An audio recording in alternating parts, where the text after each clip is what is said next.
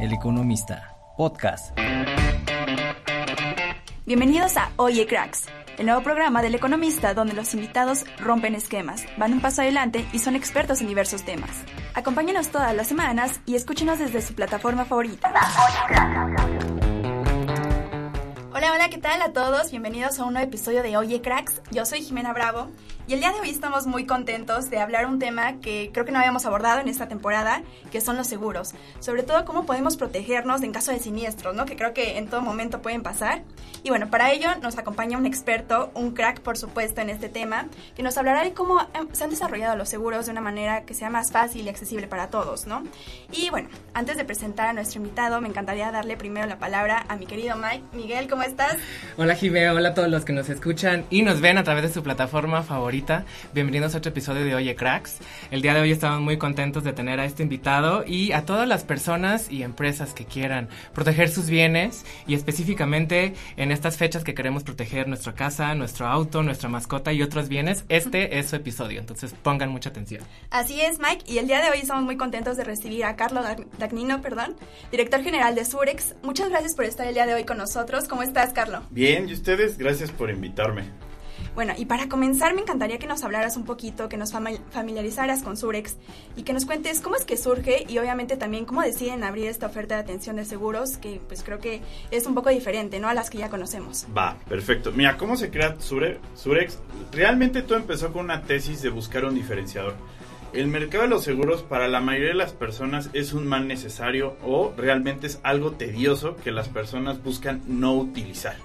O sea, técnicamente es un proceso desde la contratación hasta la ejecución. Entonces dijimos, hoy en México existen más de 69 mil brokers registrados, como 42 mil en operación. Y cuando tú haces pues, literal un análisis, dices, ¿cuál es la ventaja competitiva que llega a marcar o los diferenciadores? La realidad es que del mercado se estaba haciendo un commodity, donde no había diferenciador entre compañías y agentes. Entonces dijimos, bueno, vamos a crear algo basado en tecnología, pero con una esencia humana cómo podemos mejorar la experiencia de las personas desde la contratación hasta la ejecución. Porque al fin y al cabo no perdamos el foco. El seguro es un servicio, no es un producto. No es algo que compras y tú vas a autoejecutar. Necesitas un acompañamiento. Realmente la póliza per se es un contrato. Trae mucho tecnicismo donde difícilmente las personas van a tener conocimiento para que en una situación de emergencia o contingencia van a saber ejecutarla y fue del por qué cómo lo creamos. O sea, literal dijimos, vamos a hacer tres pilares. Es la tecnología, vamos a garantizar el servicio con un modelo de SLE donde literal si excedes tiempos de respuestas hay una penalización económica como broker y con una célula de acompañamiento, no call centers o contact center. Y esto parte porque, pues igual, tú chocaste, es la primera vez que chocas o estás en un hospital, estás nervioso, nerviosa, no sabes qué hacer, le hablas a alguien. Necesitas a alguien que te acompañe verdaderamente, ¿no? Pues que hasta cierto punto hasta que te acobije. Porque es, o sea, si tú hablas un call center y alguien te contesta, ah, sí, ¿cómo te llamas? O una este, máquina. Sí, no, no, literal. O sea, la mayoría, o sea, el modelo de servicio es, hoy en día, aunque tú tengas una emergencia, es a partir de un conmutador. Así es. O sea, dices, y tú dices, ¿cuántas y todo lo tenemos un top con las interacciones y es cuántas interacciones tiene que tener una persona para contratar un seguro y para poder utilizar. Y, eso es lo que todo el mundo dice. Tiene, en su mayoría, la percepción del seguro es, es negativa, porque dicen, de verdad es como pensar en un, vamos a decirlo así, en un trámite gubernamental, pero en el sector privado, sea, el, tener que utilizarlo requería un servicio. Y muchas veces, pues tomando en cuenta que el tiempo es el recurso más preciado de las personas, dicen, ¿cuánto creo que puedo recuperar versus el tiempo que tengo que asignar para contratar un seguro o para ejecutarlo? Entonces, y ahí empiezan las diferencias. Ok. Oye, Carlos, hablando de esta evolución que han tenido los seguros y cómo ha habido implementación tecnológica, háblanos un poco más de esta nueva plataforma o servicio en línea que tienen, una tienda en línea denominada AMIA. ¿A qué, qué, qué es y cómo, cómo ha sido que se creó? Va, perfecto. Justamente AMIA fue como hicimos un spin-off de Surex, o donde le quisimos dar una esencia a la tecnología que, que utilizamos, sobre todo para personas. ¿Por qué lo, o sea, AMIAC en qué se basa? En que no solo es que contrates un seguro con pocas interacciones, sino es cómo es el servicio posterior a la compra. Y también en qué tan amigable puede ser desde cotizar. A ver, algo que en lo personal a mí me, me, frustra o no me gusta nada es que hoy en día todo lo que hace en medios digitales te pide tu mail o tu celular. Es como digo, imagínate que vas a una tienda departamental, quieres ver una playera y para ver la el precio de la playera te piden tu celular o tu mail. es nefasto. O sea, y eso es algo que obviamente afecta todo el posicionamiento de productos en línea porque no hay confianza. O sea, dices, oye, ¿para qué quieres mis datos si ni siquiera sé si voy a comprar? Entonces, quitamos como ese estigma primero de, a ver, no podemos hacer bases o querer monetizar a los clientes cuando el seguro es un producto, un servicio poco conocido en la sociedad mexicana. Entonces, primero que identifiquen el precio, porque una de las barreras que hay siempre es que las personas perciben que el seguro es un producto o un servicio muy caro. O sea, cuando la realidad es que ni siquiera sabemos con base en sus necesidades, o muchas veces las personas ni siquiera saben identificar sus necesidades. Porque el seguro también tiende a ser un producto aspiracional y eso pasa mucho en los productos de salud. Entonces dices, ok, primero vamos a hacer un viaje en el cual puedas tener el precio, el precio de lo que estás buscando en no más de dos, tres interacciones. O sea, algo en menos de un minuto en cualquier tipo de producto. Ya después de ahí es, ok, sí, ya a lo mejor tienes una intención de compra, pero lo importante es que te quede claro el acompañamiento posterior a la compra. Porque es lo que compraste al final del día, ¿no? Literal, porque si no se vuelve un papel. y, eso es lo que está haciendo el mercado un commodity. Porque tú ves papel de compañía 1, papel de compañía 2, lees las mismas coberturas que muchas veces ya no son muy explícitas por un tema de protección contra la competencia. Y dices, pues yo veo igual lo de compañía A con lo de compañía B. Pero la realidad, la infraestructura que hay atrás de cada una no la conoces.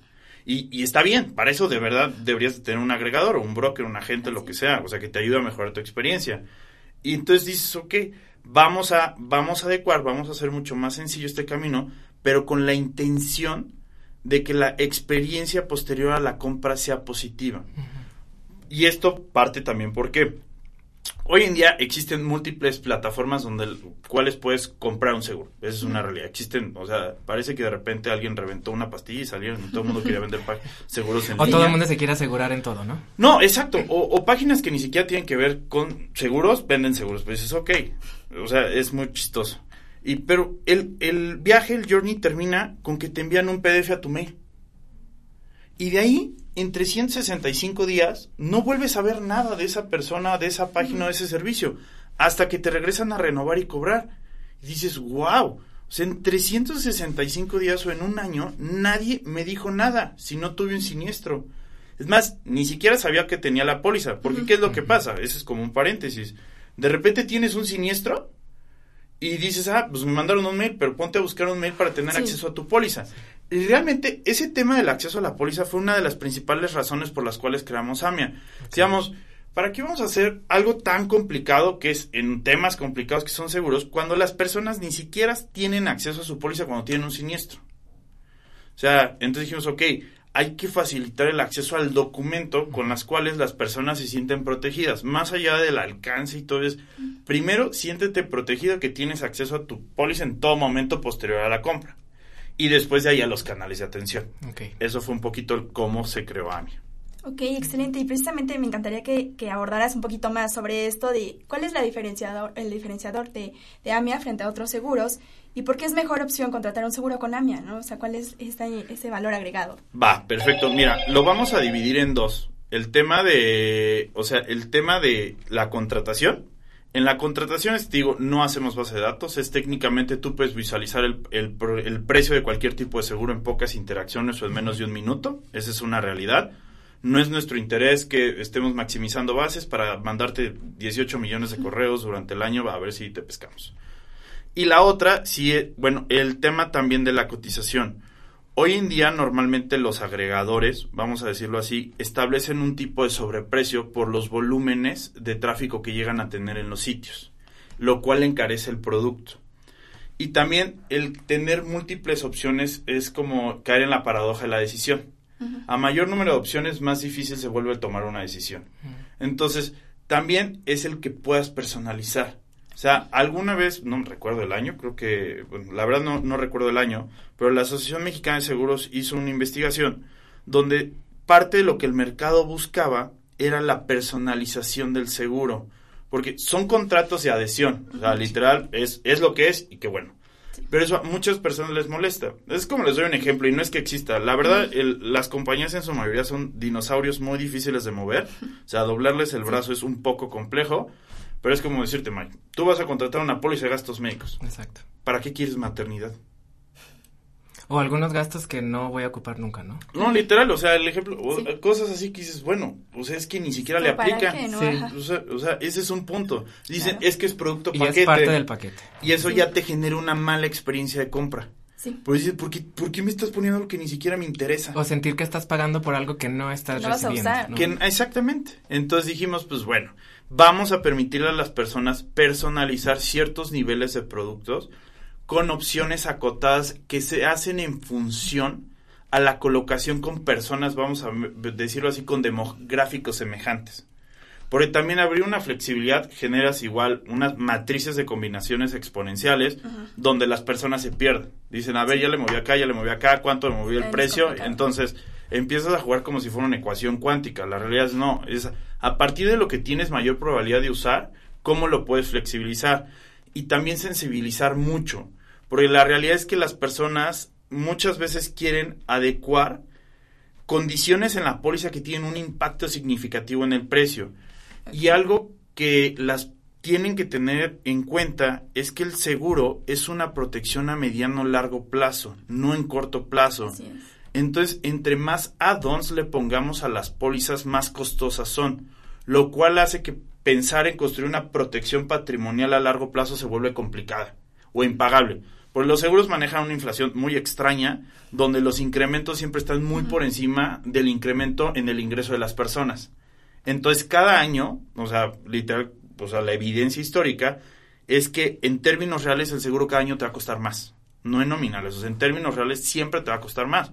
Entonces, es, adecuar, es, es que tengas la flexibilidad y el acompañamiento de que puedas hacer una estrategia de protección patrimonial, o sea, desde tu mascota, tu casa, tu persona, tu celular, lo que sea, pero a mediano o largo plazo. Mm, Hablando de la experiencia de compra, y me gustaría retomar un poco esa parte porque creo que es muy relevante.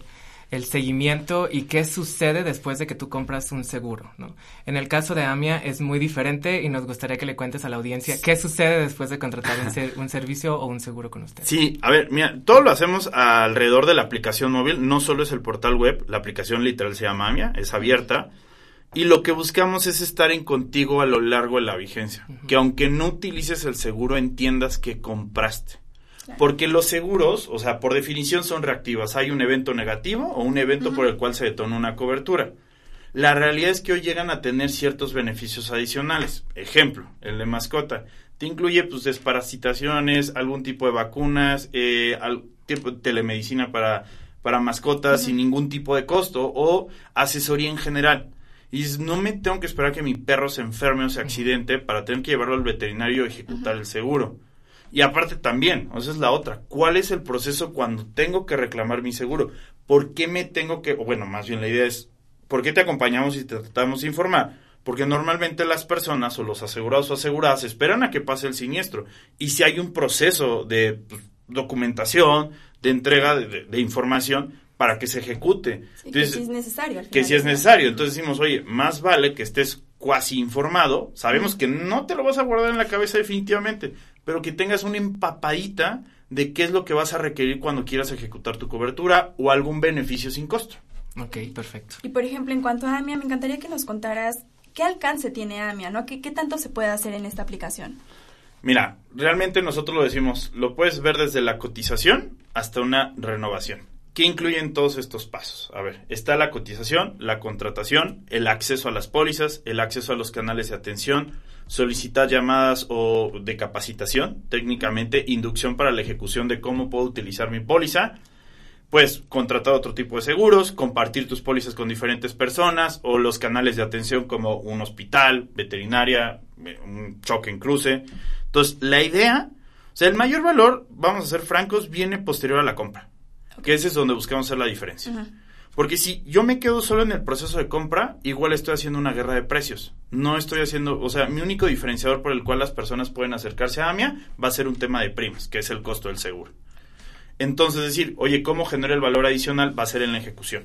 O sea, es, porque a pesar de que es una aplicación móvil, siempre puedes contactar a una persona en menos de tres minutos. O sea, tienes literal ahí un chat que es como un grupo de WhatsApp donde solo hablas con las personas que están involucradas en la gestión de tu cuenta. No es un contact center o un call center.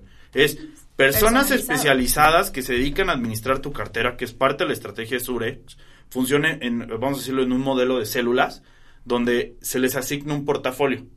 Entonces, son especialistas en ejecutar ese portafolio y en mejorar la experiencia. Entonces, cuando tú escribes a través de, del chat de AMIA, literal, solo le cae a esas personas el mensaje en cualquier momento del día o en cualquier día de la semana. Hoy en día, digo, ya lo hemos extrapolado un poquito hacia, pues, hacia WhatsApp, no con bots, porque, a ver, e, es como un conflicto con los bots. O sea, a lo mejor funcionan bien para un tema de autogestión, o de responder rápido, ¿no? De responder rápido, pero previo a un siniestro.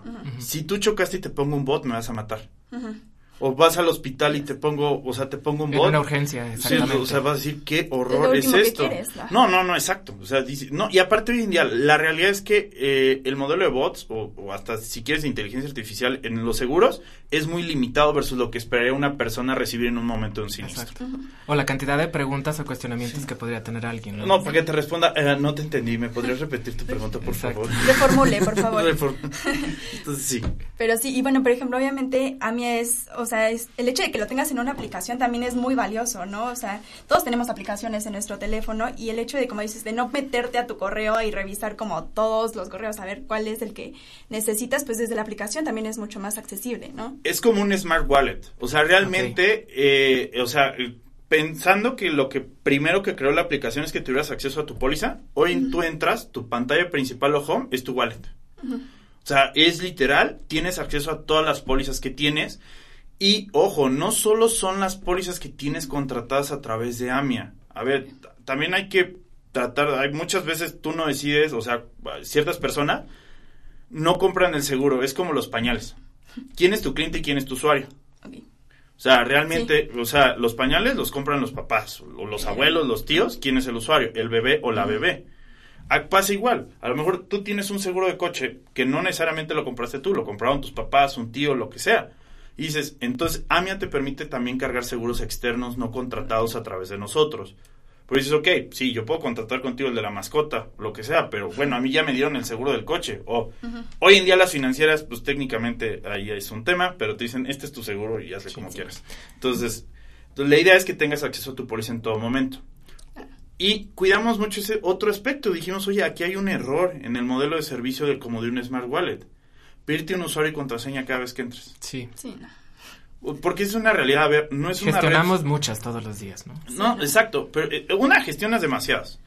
Y la otra no es una red social, no es un juego. Vas a entrar a la aplicación cuando tienes un siniestro, una urgencia, una duda. Y si yo te pido un usuario y una contraseña cada vez que entras, ya afecté tu experiencia. Y entonces vas a decir... Sí, como dices, en un siniestro, lo último que te acuerdas es de la contraseña, ¿no? Exacto. Entonces aquí, dependiendo de tu dispositivo, tienes una de dos. Si tienes biométricos, entras con biométricos todo el tiempo. Y la otra, si tu celular no tiene biométricos, entras directo al home. O sea, literal te permite, o sea, como encriptar eh, de hecho, somos la única aplicación, bueno, hasta hace un, mes, no sé si ahorita ya, que tenía la certificación PCI, que es como de los niveles de ciberseguridad más altos, que la verdad ni nos aplican, lo quisimos hacer para querer, querer generar confianza. Entonces, tú abres la app y te manda al home, o sea, no tienes que hacer nada más que dar un tap, un clip para tener acceso a tu policía. O sea, y literal ahí parte ya como todo el viaje o la expectativa de un usuario asegurado o asegurada para recibir algún tipo de asesoría. Ok, muy bien, Carlos. Y bueno, antes de terminar este, este podcast, me encantaría que nos dieras algún mensaje final a la audiencia, algo que le quieras decir, no sé, a, la gente interesada en seguros, por supuesto, también. es muy difícil. muchas ¿Por dónde empieza? no, a ver, lo primero es que sí se informen antes de contratar una póliza y que no vean el seguro como un commodity y no intenten comparar, bueno, más bien, comparen a las compañías más allá de lo que dice una carátula de verdad hay un universo, una diferencia enorme entre los productos. Si hay un tema de producto en el sector, la verdad la mayoría de los productos pueden ser hasta un cierto punto anticuados. Ciertas compañías se han permitido flexibilizar para tratar de atraer nuevas generaciones. Pero sí traten de investigar, indagar. Lo pueden hacer a través de los canales de atención, no solo en AMIOS, en general existen muchas personas alrededor de esta economía. El mundo de los seguros son más de 32 billones de dólares anuales. O sea, eh, esto es el, tema, las primas anuales en México. Entonces, pero sí asesórense para no generar una mala experiencia. Existen excelentes vendedores y vendedoras de seguros, pero no necesariamente son asesores. O sea, ese es el gran problema. Que hay personas que te endulzan el oído, te van a decir que es maravilloso y en el momento en el que lo quieres ejecutar, eh, desaparece. Entonces yo les decía, cualquier canal de venta o de contratación de seguros, pregunten cuál va a ser mi experiencia o mi acompañamiento posterior a que te compre la póliza. Y que con base en eso tomen una decisión que es lo más importante, ¿no? Y por ejemplo, no sé, ahorita que mencionabas también algo como de los jóvenes, me encantaría que le dieras algún mensaje a la audiencia joven, ¿no? Que quisiera contratar algún seguro, no sé, creo que es gran parte de O que no lo hace, ¿no? No cree. Ajá, que le des algún Sí, pues, a las nuevas generaciones tenemos un tema porque el tema de atracción al, mundo de los seguros eh, es un poco complicada. No te preocupes por un seguro hasta, no sé, los No, hasta que lo necesitas. o al que estás en el medio. Mira, la realidad es que hay una diferente gama de productos que, que la población joven, o sea, vamos a decirlo así, personas menores de 35 años no tienen sensibilidad de un riesgo. Entonces, sí traten, de, o sea, a los jóvenes de explorar el mundo de los seguros porque no solo, o sea, no solo son productos anticuados para la protección en caso de una contingencia. O sea, existen beneficios hasta fiscales que llegan a tener las personas por la contratación de protección que te ponen ayuda en tu declaración. Existen productos muy proactivos que luego el problema de, creo que la población joven es que casi todo mundo en su familia identifica a alguien que vende seguros o tiene un tío, un primo, amigo de los papás que vende un seguro. Y esa dinámica se les hace muy anticuada. Mm. O sea, sí existen unos mecanismos. Hay seguros como el de vehículo que en ciudades o estados son obligatorios, entonces no, no vayan a tener un coche sin seguro porque es, es acreedores de una multa. Entonces, la realidad es, permítanse conocer las nuevas maneras de adquirir y los nuevos mecanismos de protección.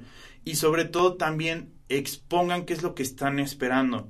Porque hoy en día las compañías de seguros no conocen bien las necesidades o las expectativas de las nuevas generaciones. Porque también es muy difícil identificar qué es lo que están buscando. No te voy a decir, la realidad es muy complejo. Porque por más de que intentes rastrear en medios digitales, la expectativa es, es muy compleja de entender de qué es lo que les gustaría proteger. O sea, la industria de los seguros llevan siglos y es entender, ok, ¿por qué hoy las nuevas generaciones no sienten la necesidad de requerir un mecanismo de protección? Pueden tener en ciertos países nórdicos que, bueno, ahí todo lo que pasa impuestos tienes un ROI positivo en términos de protección, pero donde no todos estamos expuestos a ciertos riesgos. Y esa es la esencia del seguro, que en el momento estadísticamente que te toque, o es como dividir entre lo posible y lo probable, cuentes con una herramienta de transferencia de riesgo que te permita disminuir la pérdida. Pues ah. muchas gracias, Carlos, por compartirnos esta gran información que creo que a todos nos interesa. Y también me encantaría que le dijeras a nuestra audiencia dónde pueden encontrarlos, eh, dónde pueden buscar como más información al respecto. Súper, claro. Mira, pueden visitar nuestro sitio web que es amia.io o descargar nuestra aplicación en cualquier tipo de plataforma es importante tomar en cuenta que AMIA maneja los seguros de diferentes compañías de seguros. Ahí puedes encontrar diferentes compañías especializadas para el producto que de, o servicio de seguros que deseas adquirir. Exactamente. Pues muchas gracias, Carlos. A todos los interesados, vayan a visitar el sitio, descarguen la aplicación que está disponible en diferentes plataformas. Escriban a Carlos para pedirle más información y no olviden seguirnos en nuestras redes sociales, visitar el sitio web del Economista, únanse a WhatsApp Channels para recibir eh, información exclusiva y nos vemos en el siguiente episodio de Oye Cracks. Muchas gracias. Gracias. Hasta luego, May. Hasta, luego, Carlos.